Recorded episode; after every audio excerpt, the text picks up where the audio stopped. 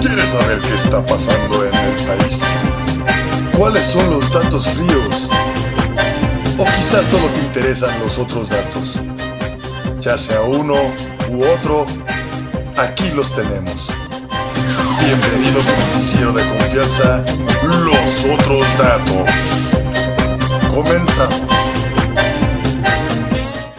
Hola, muy buenas tardes. Ya estamos aquí con los otros datos. Yo soy Raquel Álvarez. Recuerden que nos escuchamos a través de cabinadigital.com todos los lunes a las 12 del día con repetición a las 6. Oigan, pues vamos a empezar con algunas noticias internacionales. Resulta que el hermano del presidente Trump, Robert Trump, falleció ayer domingo 16 de agosto de una enfermedad no declarada por parte de la familia Trump. Y bueno, pues obviamente el presidente hizo una breve visita al hospital en Nueva York donde se encontraba el hermano. Estuvo menos de una hora y posteriormente hizo algunas llamadas el sábado para corroborar el estado de su hermano, quien finalmente el 16 falleció. El presidente emitió un comunicado a través de la Casa Blanca mencionando pues la pena que le causaba la muerte de su hermano y que era una gran persona y que bueno, tal vez se verían nuevamente más adelante.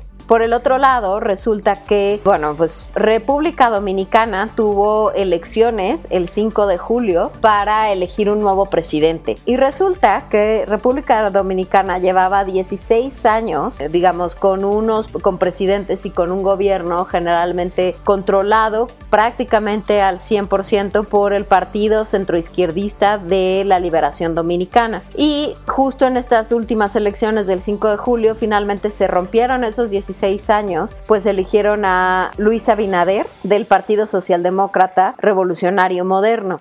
A esta investidura fue el vicepresidente Mike Pence, lo cual habla ahí de un cierto eh, dejo republicano, ¿verdad? Pero bueno, pues la situación es bastante crítica en República Dominicana, porque bueno, justo ahorita, precisamente por lo de la pandemia, pues están teniendo esto, pues lo mismo que está sucediendo en el resto del mundo, ¿no? Está el tema de la cuarentena, de los, cierres y todo esto, y el turismo en República Dominicana representa el 8% del Producto Interno Bruto, entonces están, está realmente muy complicada la situación. Según la Comisión Económica de la ONU para América Latina y el Caribe, se espera que el PIB del país caiga en un 5.3% este año. Y bueno, las cifras de República Dominicana actualmente es de 86.309 casos con 1.453 muertes debido al COVID según las cifras oficiales. Oigan, pues no sé si recuerdan que la situación pues está ahí medio tensa por el tema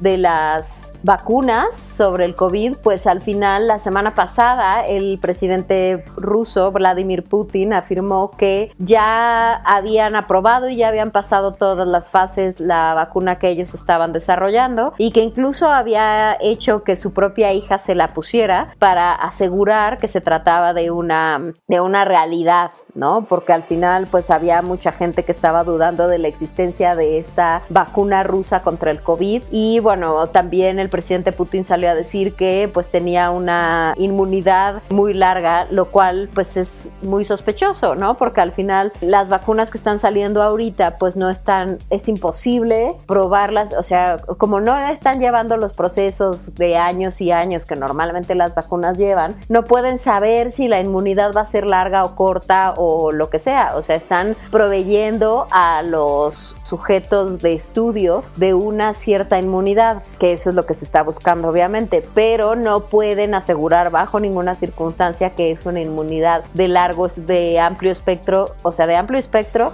y de larga temporalidad. Y sobre todo lo de la temporalidad, porque pues si estuvieron en la fase 3 durante un mes, pues cómo pueden determinar cuál es la duración sobre los sujetos sobre los cuales lo probaron. ¿no? O sea, pueden decir, ah, sí, la inmunidad que ahorita tenemos pues está comprobada por un mes, ¿no? Pero bueno, ya saben que la situación en Rusia es igual de misteriosa y como de secreto, ya saben, igual que en China, porque bueno, en China se supone que también ya estaban prácticamente listos con la vacuna, pero no se ha vuelto a escuchar nada al respecto. Entonces, quién sabe si esta vacuna que ellos ya estaban desarrollando, pues ha salido ya de la fase 3. Y este domingo que pasó, también hubo unas manifestaciones brutales en, en, España, a lo largo de las diferentes ciudades de España, donde los manifestantes estaban eh, en contra del gobierno y del uso eh, obligatorio del cubrebocas. A ver, es que de verdad no puedo creer que esto siga sucediendo. La semana pasada se pasó, hubo una manifestación parecida en Alemania, porque bueno, en Alemania las medidas han sido mucho más rígidas que por ejemplo en España y que obviamente en toda Latinoamérica y en, y en Estados Unidos, pero pues eh, la gente sale a manifestarse, a decir es que cómo es posible que nos quieran obligar a usar cubrebocas. Miren, esto del cubrebocas es casi, casi como el uso de cinturón de seguridad seguridad en el coche, ¿no? Tú lo usas para tu, eh, para tu seguridad y para los, la seguridad de la gente que va en el coche contigo, ¿no? Porque si llega a haber un, un accidente, pues por lo menos no sales volando por el parabrisas, ¿no?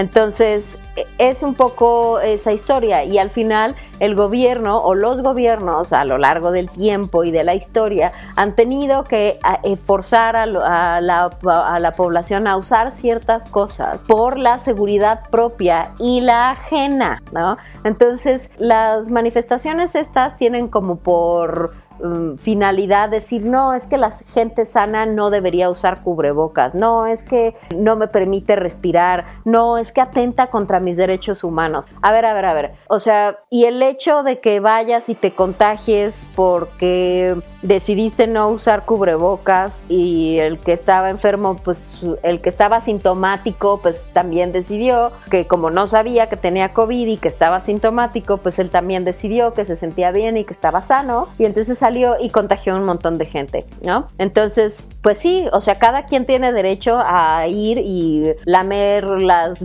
este, los tubos del metro, ¿no? Claro, sí, pues ese es tu derecho y tú sabrás si eso es lo que quiero, o lamer la calle, ¿no? Pues cada quien. Pero la realidad es que los derechos humanos se vulneran cuando estás, cuando estás agrediendo los derechos humanos de los demás. ¿Y dónde estamos agrediendo aquí los derechos humanos de los demás? ¿Dónde generas la posibilidad de otros contagios, porque además dijeran, ay, bueno, es que se contagia de uno a uno, ¿no? Ah, bueno, pues entonces a lo mejor estaríamos hablando de una situación mucho menos grave. Pero si una sola persona puede contagiar a 10 debido a la, a la permanencia del virus, sobre todo, por ejemplo, en espacios cerrados, porque esa es la realidad. Entonces estás en un espacio cerrado y eres asintomático y decidiste que estabas sano y entonces vas sin cubreboca porque pues es tu derecho humano y entonces vas y contagias a 10 fulanos en, o 10 o 20 o los que estén, ¿no? O los que estén cerca de ti, ¿no? Entonces estás ya vulnerando los derechos humanos de esas personas, ¿no? Entonces es nada más un tema de sentido común, gente, o sea, de verdad, no les pasa nada. La misma, eh, eh, la misma,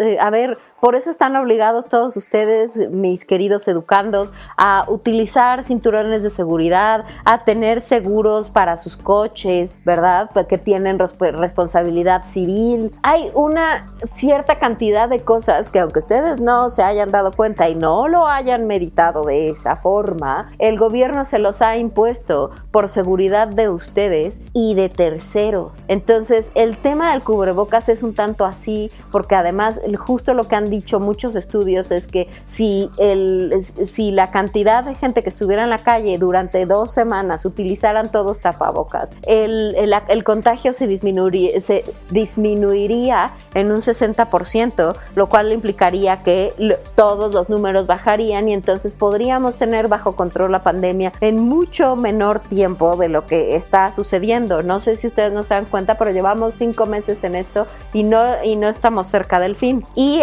justo en España ahorita están habiendo rebrotes muy serios de dos, otra vez de 2.000 contagiados al día. Y es precisamente porque la gente ha decidido no cumplir con las medidas de salubridad de eh, la distancia y del cubrebocas y del gel y de no estar haciendo este, fiestas y salir y esto, ¿no? Incluso en Italia justo ahorita acaban de volver a cerrar todos los bares y discotecas y están obligando al uso de cubrebocas eh, nocturno, porque bueno, solamente estaba el diurno, pero ahora es nocturno también. Entonces, no sé por qué las cosas tienen que llegar a un grado absurdo para que nos demos cuenta que la situación podría ser fácilmente controlable si todos pudiéramos ejecutar las medidas correctamente. Y no necesitamos, ¿verdad? Este, que em, manifestarnos por nuestros derechos humanos. Nuestros derechos humanos no están en, en tela de juicio. Lo que sí está en tela de juicio es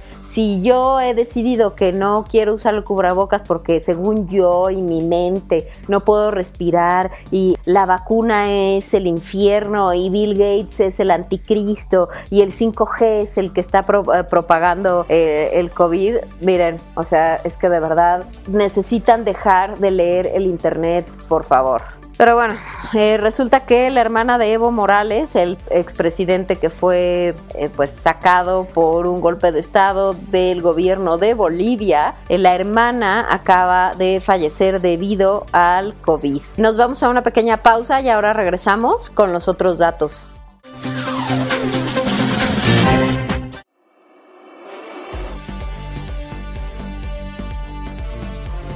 En Cabina Digital tenemos una gran variedad de programas de interés para ti. Tenemos desde terror, salseo, sexualidad y entretenimiento. Sintonízanos todos los días. Revisa el menú en cabinadigital.com y no te pierdas ninguno. Cabina Digital, lo que te interesa escuchar.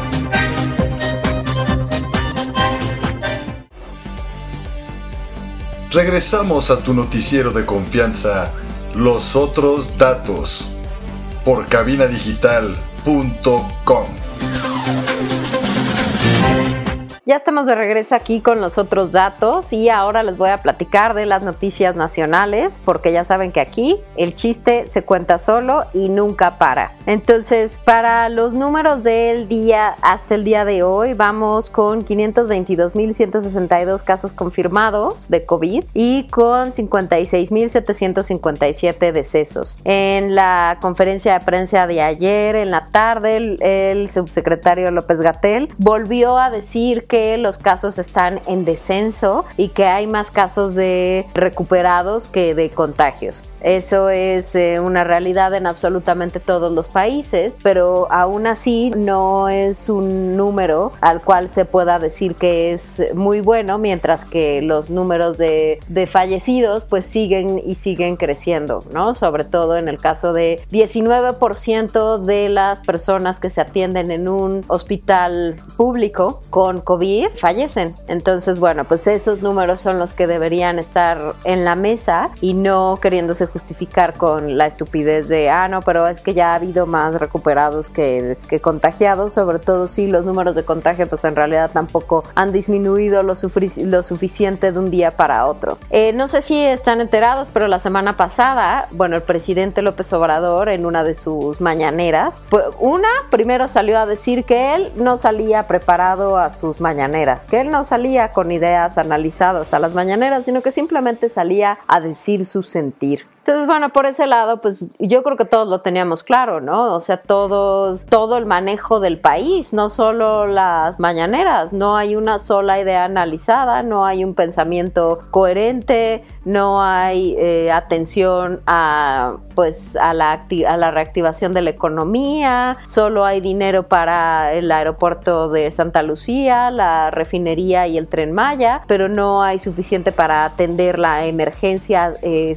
de salud que tenemos ahorita, porque curiosamente siguen con el tema del avión y que si le van a eh, y que si van a recortar más por aquí y que si van a, hacer no sé qué cosa para seguir dándole dinero a salubridad cuando además el presupuesto del año pasado, como se los he dicho en ocasiones anteriores, para salud fue subejercido. Entonces, ni siquiera le están dando el, el, presupuesto correspondiente a las áreas y sin embargo vienen y nos cuentan esta historia donde se les va a designar más dinero eh, precisamente por la emergencia.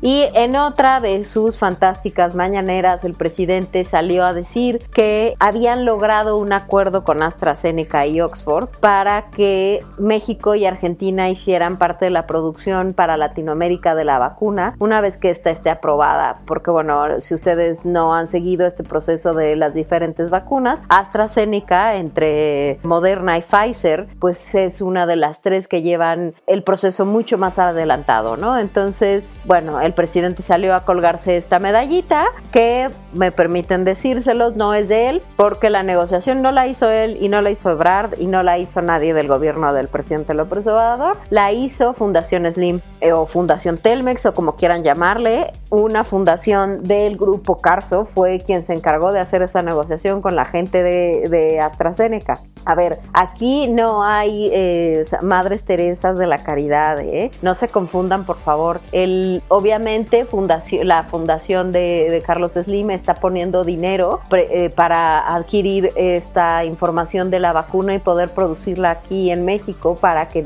en México y en el resto de, Latinoamérica tuviésemos acceso lo antes posible a una vacuna. Lo antes posible significa el primer trimestre del año que viene. Pero obviamente el gobierno va a tener que comprarle esas vacunas a la Fundación Slim, ¿no? Obviamente se comprarían a un precio menor que si se las tuvieran que comprar directo a AstraZeneca en Londres, por obvias razones, porque al final pues ya estaría producida aquí, la distribución sería mucho más rápida, la logística de todo sería mucho mejor, mucho más rápida y más barata. Pero también el presidente López Obrador ayer salió a decir que el costo de cada vacuna sería de 4 dólares, lo cual es absolutamente imposible porque AstraZeneca había dicho que ellos iban a poner como costo al usuario final 3 o 4 dólares por dosis de vacuna. Entonces no, eh, no puede ser que la vacuna a ellos les vaya a costar 4 dólares cuando pues el precio al público va a ser 4 dólares de la vacuna original, o sea, de AstraZeneca pues para Londres o para Europa o donde sea que vaya a suceder una vez que esté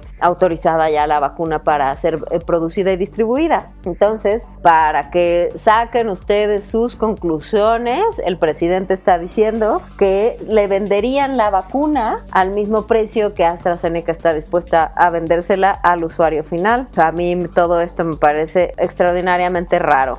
La Comisión Nacional del Agua, CONAGUA, avisó el día de ayer que se formó la tormenta tropical Genevieve, el cual tendrá un desplazamiento paralelo a las costas del Pacífico mexicano, lo cual significa que la, la nubosidad de esta tormenta va a generar lluvias intensas en Guerrero, Oaxaca, Chiapas y Veracruz, con rachas de viento fuerte y oleaje elevado. El centro de la tormenta tropical se localiza a 450 kilómetros al sur-suroeste de las lagunas de Chacagua, Oaxaca, y a 530 kilómetros del sur de Acapulco, Guerrero.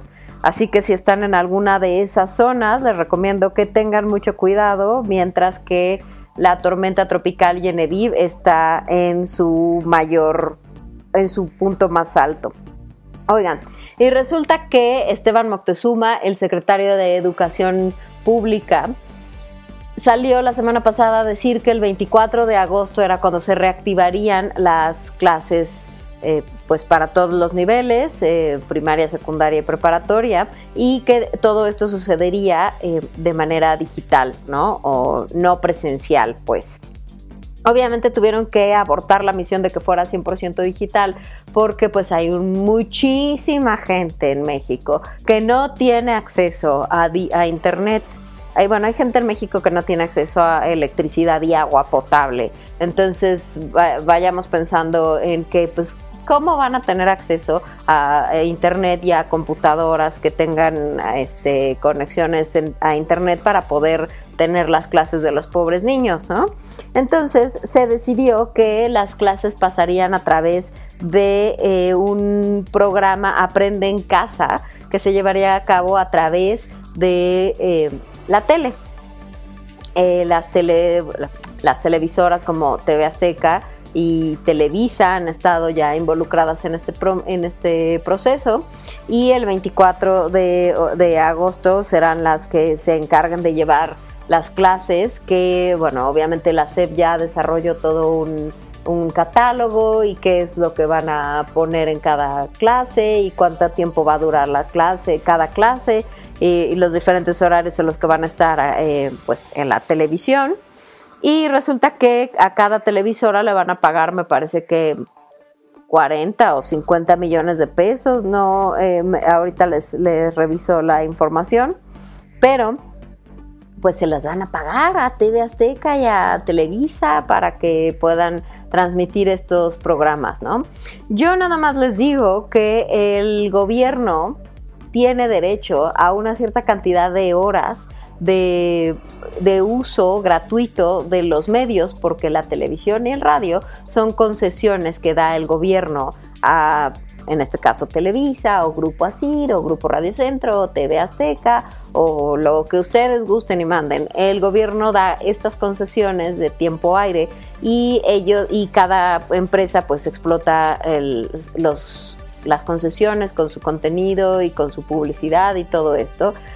Y el gobierno tiene derecho a cierta cantidad de tiempo. Desde hace un tiempo el gobierno ha cancelado todas estas em, estos tiempos que a los cuales ellos tienen derecho y ya no los ya no hacen uso de ellos. Eh, no sé si se acuerdan de la hora nacional y de los domingos en la noche que había un programa en cadena nacional. Justo esos son los tiempos de los que les estoy hablando. Ahora, el, y si no se acuerdan, pues es precisamente porque el gobierno decidió ya no tomar esos espacios. Entonces, debido a esos mismos espacios, pues el gobierno podría utilizarlos para, para hacer, para transmitir este aprende en casa sin que le costara, sin que les costara, ¿no? O a lo mejor les costara mucho menos porque pues al final ellos son los de las concesiones y resulta que no. Resulta que mágicamente hay que pagarles, ¿no? A todas las televisoras y todo este tema. No sé por qué, porque al final pues las concesiones y el tiempo aire del gobierno están ahí uh, up for grabs. ¿No? Aquí les va cómo va a quedar este tema del aprende en casa. Los contenidos educativos para el ciclo escolar 2020-2021 se transmitirán todos los días entre las 7.30 de la mañana y las 11 de la noche. Habrá repeticiones de los contenidos y no se transmitirá publicidad ni propaganda de ningún tipo, ni comerciales, ni del gobierno, ni de los partidos políticos. Los programas y contenidos educativos se organizaron de acuerdo con el número de estudiantes que tiene cada subsistema, es decir, habrá tres canales para educación básica y dos para media superior. Para educación básica, que comprende preescolar, primarias y secundarias, se transmitirán por los siguientes canales: 11.2, 5.2, 7.3 y 3.2 a través de Canal 11, Televisa, TV Azteca, Ingenio TV e Imagen Televisión. Por su parte, la educación media superior se transmitirá en los canales 14.2 y 6.3 de Ingenio TV y Milenio. La programación para educación básica ya se dividió en tres barras. La primera es dedicada a educación inicial y educación especial. La segunda es para preescolar y la tercera para educación primaria. Esta se transmitirá en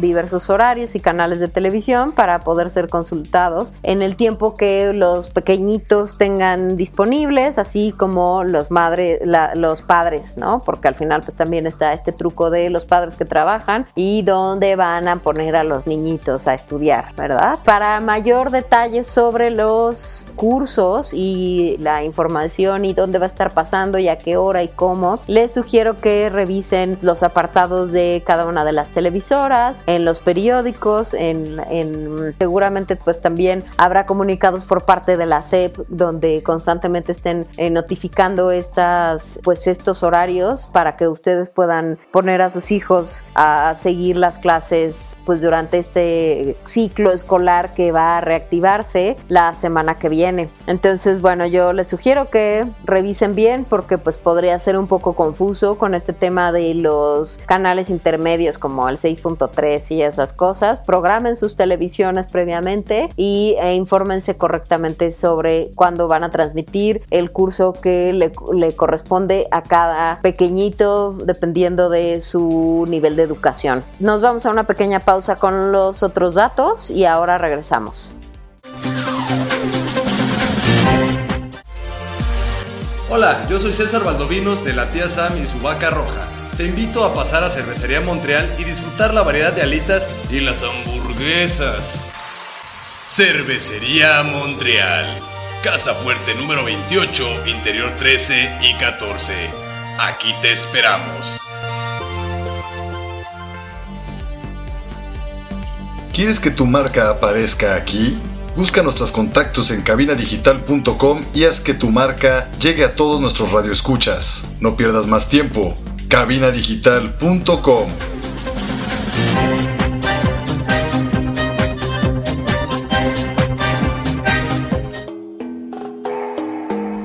soy Ernesto Loza de Octavo Día. Te quiero recomendar Strong Clothes, la mejor opción para esta primavera y verano. Es Strong Clothes. Strong Clothes, playeras para toda ocasión. No olvides visitar nuestro Facebook y checar la variedad de diseños que tenemos para ti. Te esperamos.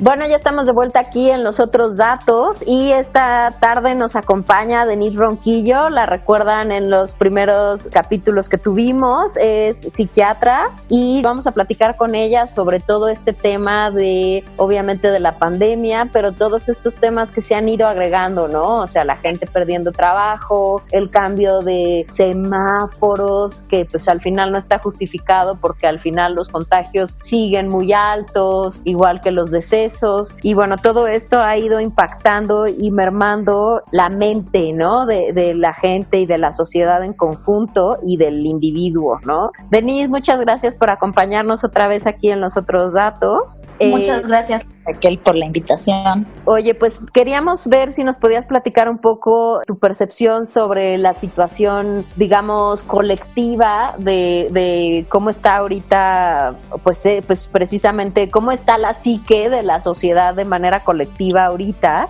¿Cómo crees que podríamos mejorar nuestra situación mental ante la, una situación que de inicio era negativa y pues cada vez se pone un poquito más oscura? Híjole, yo creo que en esta parte, eh, en la primera parte de tu pregunta, ¿cómo, ¿cómo estamos ahorita como una comunidad? Creo que hay como muchas eh, o muchos grupos en ese sentido, ¿no? O sea, hay el grupo que a lo mejor se sigue cuidando, que continúa siguiendo estas medidas eh, que han indicado de lavado de manos, eh, la distancia social, esta, este elemento del metro y medio, no salir más que para lo necesario, todavía cuida, cuidarse eh, en ese sentido y el uso del cubreboca y demás, ¿no? Claro.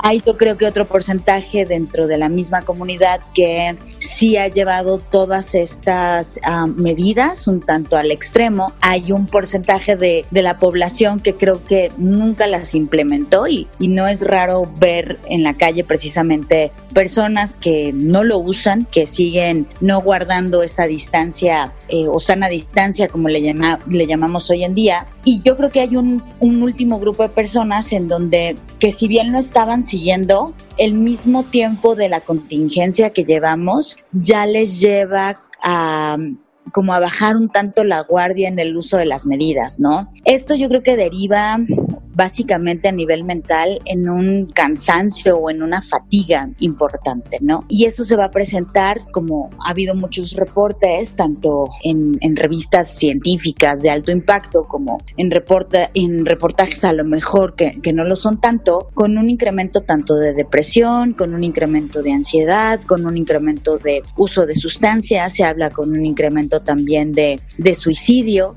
Entonces yo creo que será muy importante precisamente conocer o, tener un tanto en mente los síntomas o las características de cada uno de estos diagnósticos para precisamente en un momento determinado, si, si alguna persona llega a presentar alguno de estos síntomas de, estos, de, estos padecimientos, pueda precisamente solicitar atención. Algo que creo que el gobierno federal sí, sí ha hecho bien dentro de lo que cabe es esta promoción de la salud mental, ¿no? En algunas de estas conferencias vespertinas de las 7 de la noche. Entonces creo que eso, eso sí, sí, sí lo ha hecho bien, a lo mejor no en la medida que lo necesitamos, pero ha hecho esa o dado la información a la, a la población en general.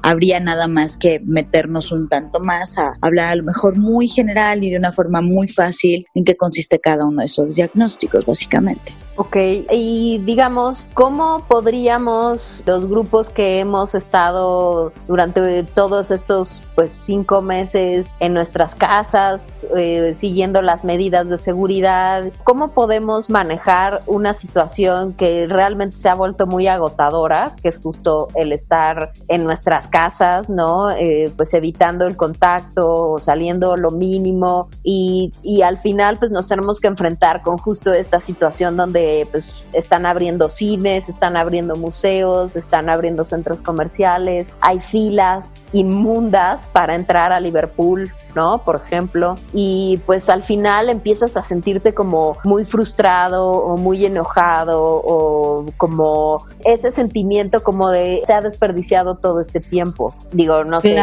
y toda la gente se siente así, a veces es mi sentir, pero hay alguna manera como de, de no sentir, digo, añadido obviamente a la, a la ansiedad y, ciertos otros elementos que naturalmente la, la pandemia ha traído y, y, la cuarentena, pero hay alguna manera como de mejorar, digamos, esta situación mental en la que se pueden llegar a encontrar las personas que llevamos ya un cierto tiempo en, en el encierro Híjole, la realidad es que la pregunta que me haces es, es, es, complicada porque creo que la respuesta que te voy a dar precisamente va un tanto de una forma incongruente o inconsistente con lo primero que te dije porque eh, algo que, que sí a mí, por ejemplo, me ha llegado a pasar con algunos pacientes y que también algunos infectólogos han llegado sí a recomendar es salir a lo mejor un lapso de tiempo, evidentemente no a un centro comercial, no a un cine, no a un museo, ¿no? Sino a espacios abiertos en donde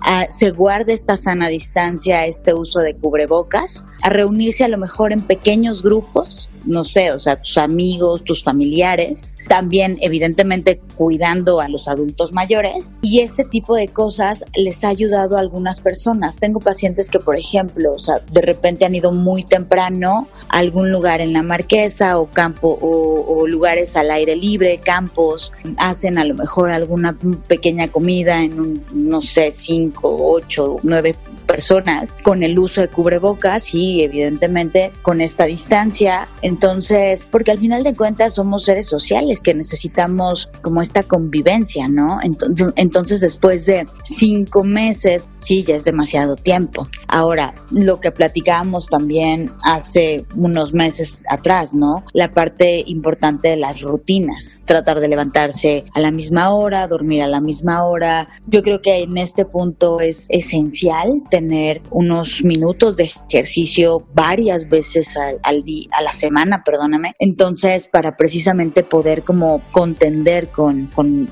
esta parte de la contingencia y el aislamiento al que hemos estado impuestos. Ahora, en este punto de, he escuchado a algunas personas mencionar esta parte que decías, ¿no? De entonces todo el tiempo que, que invertimos en pasar casi todos en nuestras casas se fue a la basura. Al final de cuentas hay algo y a lo mejor es también un tanto raro, pero ni tú ni yo podemos controlar lo que las demás personas hacen, ¿no? Entonces, si de repente salimos, me viene a la mente uno de mis pacientes que me dice, es que voy en el elevador y me voy peleando porque la señora de al lado no trae el cubreboca y porque no se lo quiso poner y entonces, y tú dices, ok, ¿no? O sea, sí se vale que de repente a lo mejor te enojes porque estás en un espacio de menos de un metro con una persona que no trae un cubreboca. Pero si a lo mejor la, la persona te la encuentras entrando o saliendo, no sé, o en la acera, híjole, imagínate que de repente te estés peleando, nos estemos peleando con cada persona que trae el cubreboca de bigotera o que lo trae de moño o lo trae de corbata la realidad es que entonces también esas salidas pequeñas eh, o cortas que hacemos también se vuelven un suplicio, claro. ¿no? Entonces, creo que ahí también es muy importante, no es bajar la guardia como tal, o sea, sí estar como un tanto alerta, pero también no en el sentido de, bueno, ya ahí viene alguien sin cubreboca y entonces mentalmente estoy diciendo que cómo es posible, ¿sabes? Claro. Porque si no, la realidad es que esas pequeñas salidas, pues nos van dando también un tanto en la torre, ¿no? claro. Evidentemente, pues esto no, no es algo que se pueda hacer fácilmente, ni que siempre vaya a funcionar, pero es algo que creo que puede, se puede implementar en algunas ocasiones y que puede ayudar en una cierta medida. De acuerdo. Oye, y por último, ¿nos puedes platicar cuál es tu percepción sobre es el desarrollo ahorita que tienen las vacunas, este tema de la fase 3? ¿Sí, sí estarán las vacunas disponibles, digamos, para finales de este año? No, porque bueno, al final hay mucha confusión al respecto de cuáles son estas fases o qué significa que esté en fase 3, cuál es la, la real proximidad de la existencia de esta vacuna, que bueno, pues al final es como la luz al final del túnel, vamos a ponerlo, ¿no?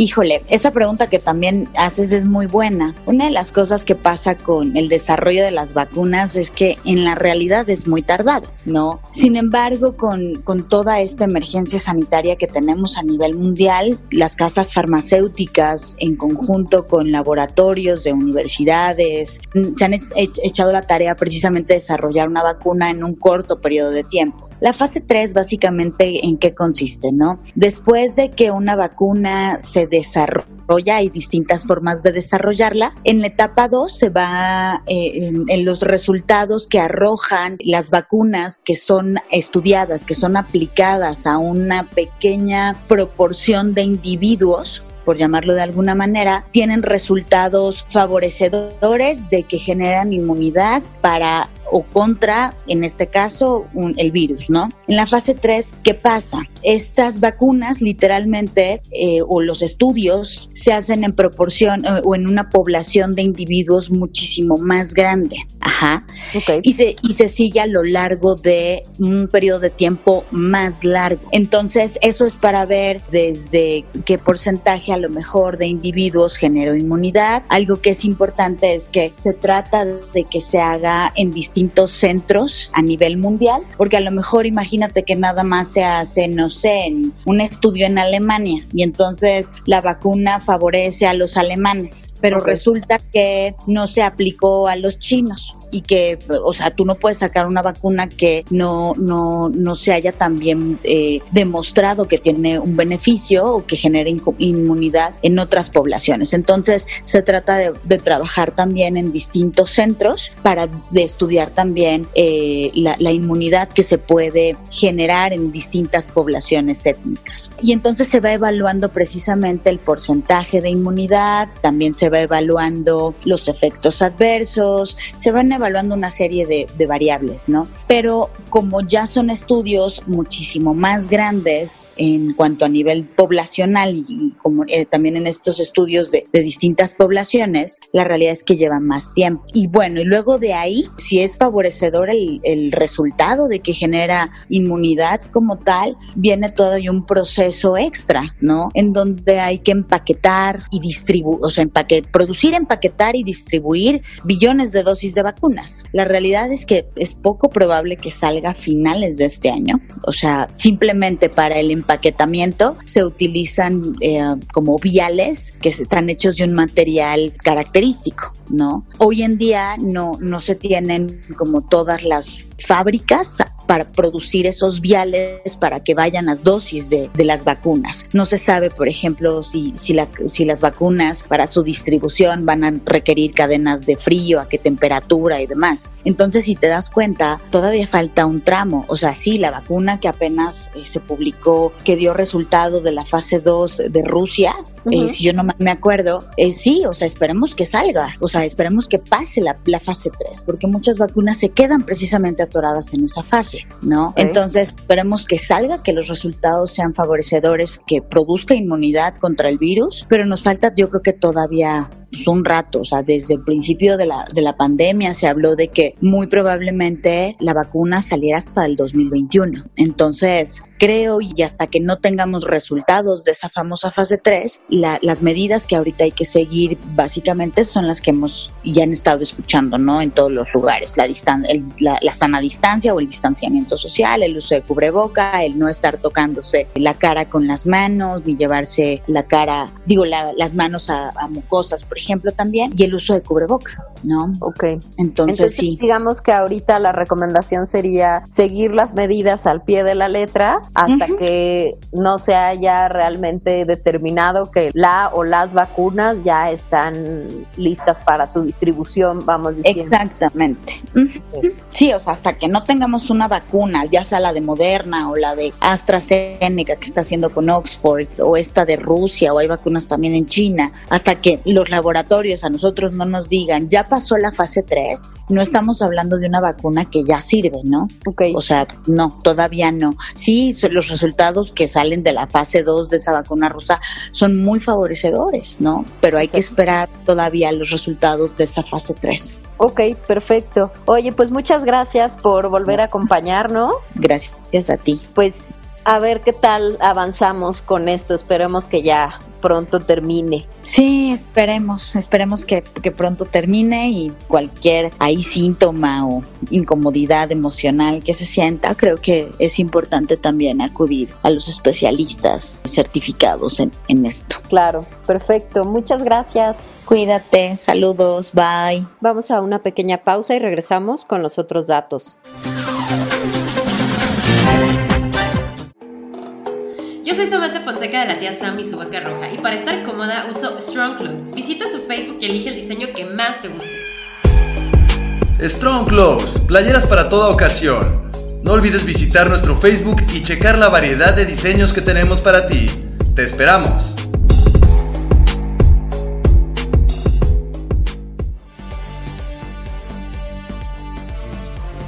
En Cabina Digital tenemos una gran variedad de programas de interés para ti.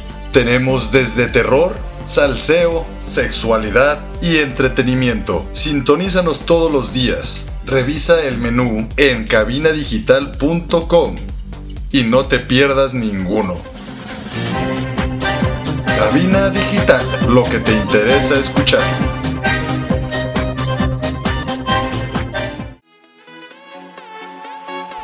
Hola, soy Ernesto Loza de Octavo Día y te quiero invitar a que nos escuches por cabinadigital.com todos los jueves a las 6 de la tarde y con repetición a las 10 de la noche. Estás escuchando Cabina Digital.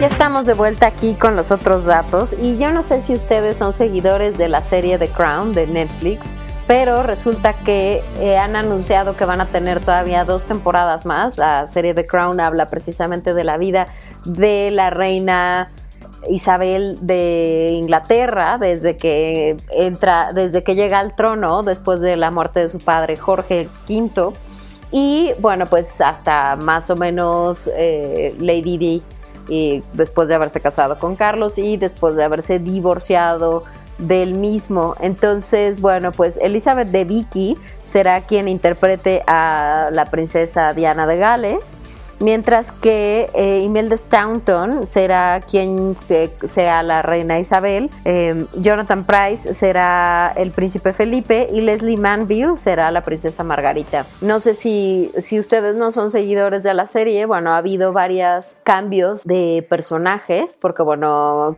Claire Foy fue la, la primera que hizo, eh, que interpretó a la reina Isabel en esta serie y bueno, pues han ido cambiando de, de precisamente para no utilizar este tema de ir pues de maquillaje para hacerlos ver más viejos, sino que simplemente sí tratar de buscar a las personas que más se parecieran a los personajes reales y bueno pues obviamente lograr las interpretaciones correctas o las más acercadas o las más similares sin tener que recurrir a este tema de maquillarlos, de hacerlos ver más viejos y todo esto que al final pues terminan siendo en detrimento de la serie y, del, y de la misma interpretación del actor, ¿no? Resulta que él ayer fue el cumpleaños de Madonna Madonna tiene ahorita 62 años. Ha sido pues un tema muy polémico. Madonna siempre ha sido una cantante, una intérprete, actriz eh, increíblemente polémica. Em, durante sus primeros años obtuvo una fama eh, espectacular.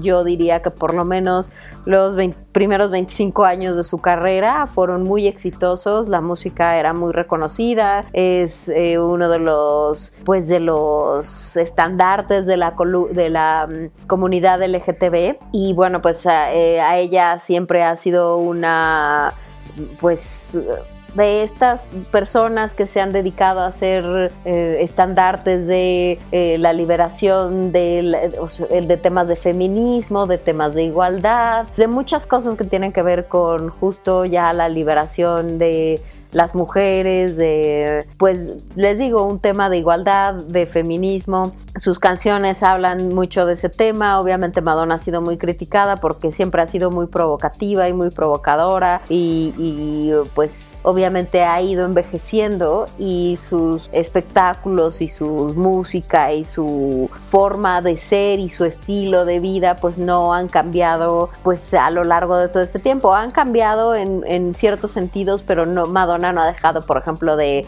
utilizar ropa muy provocadora o hacer comentarios ahí eh, que la meten en problemas, ¿no? La última vez en Instagram decidió decir que la, vacuna ya estaba lista y que el gobierno nos estaba eh, eh, que el gobierno o los gobiernos nos estaban engañando a todos. Obviamente Instagram hizo el bloqueo y la eliminación de esta publicación porque al final era información falsa y como ustedes saben, pues hay una campaña súper fuerte en la gran parte de las redes sociales donde están buscando intervenir y detener cualquier cosa que tenga fake news, ¿no? O que promueva información incorrecta, sobre todo pues eh, justo ahorita en temas de COVID, ¿no? O sea, hay muchas cosas de fake news que corren todo el tiempo, hay muchísimas teorías de conspiración y eh, el Internet está lleno de información que eh, es falsa, ¿no? Entonces las redes sociales hacen bastante esfuerzo por, o ahora recientemente han empezado a hacer mucho esfuerzo por eliminar todas estas informaciones falsas y bueno, pues Madonna ahí se prestó a una situación pues muy criticada, ¿no? La verdad es que yo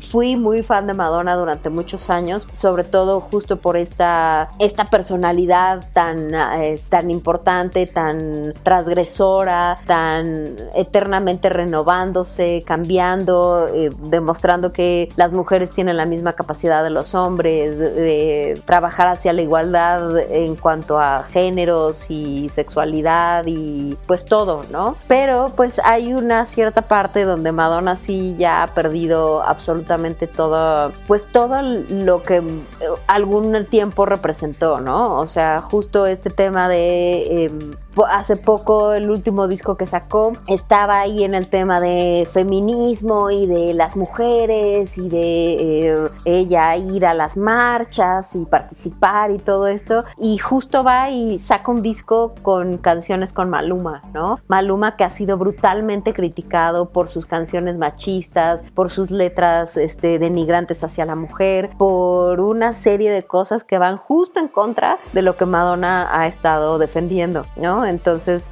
pues como que va perdiendo credibilidad en ese sentido. Y también me parece que Madonna está en un punto de importancia musical en la cual no debería bajar tantos niveles para volver a entrar en la en el mainstream, ¿no? En el en la parte donde tiene que ser relevante para los grupos más jóvenes. Y les voy a decir por qué, o sea, pues ahí está Elton John, Billy Joel, el, eh, The Rolling Stones, eh, el mismo Paul McCartney. Em, hay muchísimos muchísimos músicos que han sobrevivido porque la verdad es que la permanencia en la, en la escena, en la, pues en el ojo público es muy complicado, es muy demandante, hay, mucha gente que no lo logra y estas personalidades lo han logrado, ¿no? Madonna incluida. Y sin embargo, pues hay que llegar a un punto donde tienes que entender que tu música tiene la suficiente trascendencia como para no tener que eh, llegar a, a acercarte a músicos o artistas que porque están justo en el gusto de los jóvenes, pues tú quieres meterte ahí de, de la manera incorrecta, ¿no? Que es un poco lo que yo siento que le pasa a Madonna. Se quiere meter de nuevo en los gustos como más jóvenes y más frescos y en la música de hoy y ese es tema y pues no le está resultando ni está resultando bien hacia los seguidores, hacia quienes hemos sido seguidores de toda su carrera, ni, ni a los grupos jóvenes, ¿no? Porque al final a mí me parecía que esas canciones con Maluma eran, iban a terminar siendo como, ya viste a la ruca esa que está cantando con Maluma, ¿no? En lugar de ser, ah, pues viste como, no sé, Madonna hizo un dueto ahí importante, no sé, por ejemplo, con Missy Elliott o todo lo que trabajó con Timbaland o con el mismo Justin Timberlake o no sé, o sea, Madonna ha tenido buenas colaboraciones con gente muy importante, con productores muy buenos, con Em, con mentes, o sea, Madonna tuvo un, dueto con Prince al principio de su carrera, ¿no? Cuando los dos estaban como jóvenes. Entonces hay muchos elementos en la carrera de Madonna que fueron muy buenos y que han sido muy buenos y que le han dado mucha trascendencia a su música. Y sin embargo, ahorita que ya está grande y que debería entender ella sola la importancia y la trascendencia de su música, es justo cuando está, parece que está trabajando en detrimento de eso, ¿no? Pero bueno, pues, bueno, yo les recomiendo que escuchen los primeros discos de Madonna, más o menos yo podría decirles que hasta Rebel Heart, MDNA, Rebel Heart todavía tuvo algunas canciones rescatables. Ya el último, la verdad es que me pareció absolutamente y dolorosamente espantoso. En noticias de deportes, en la Champions League, que por fin ya está funcionando, el eh, PSG le ganó al Atalanta 2-1, mientras que Leipzig 2 1 también al Atlético de Madrid, el Lyon 3-1 a Manchester City y en un em, partido absolutamente histórico, terrible, no sé, una cosa verdaderamente sorprendente y extraña, el Bayern le metió 8 al Barcelona, o sea, quedaron 8-2. Yo la verdad es que me parece que debe ser terrible precisamente para los seguidores del Barcelona, que bueno, pues ya me imagino en la UEFA, pues no sé, o sea, esto debe ser un tema así de llanto y de horror. En la Liga BBVA Vancomer, Toluca le ganó 3-2 a Tigres, Santos y Atlas quedaron empatados a cero. En la, en la Europa ahorita, bueno, quedaron Sevilla 2-1 con Manchester United. Y bueno, pues en el GP de España, en Cataluña, eh, Luis Hamilton quedó en primer lugar, seguido, seguido por Max Verstappen y Valtteri Bottas, que bueno, no sé si se acuerdan, pero la semana pasada más o menos quedaron los tres mismos en estos tres lugares. Bueno, pues esto ha sido todo por este lunes con los otros datos. Agradecemos mucho que nos escuchen todas estas semanas. Recuerden que nos escuchamos todos los lunes a las 12 a través de cabinadigital.com y que los podemos leer a través del Facebook de los otros datos, los otros datos, donde nos pueden escribir y nos pueden platicar sobre las noticias que les gustaría escuchar, sobre qué opinan de las noticias que escucharon, de las noticias que publicamos ahí en el Facebook, de lo que quieran y estaremos encantados de responderles. Gracias por escucharnos, nos escuchamos la semana que viene. Yo soy Raquel Álvarez y estos fueron los otros datos. Gracias por sintonizarnos. Te esperamos en el próximo Los otros datos.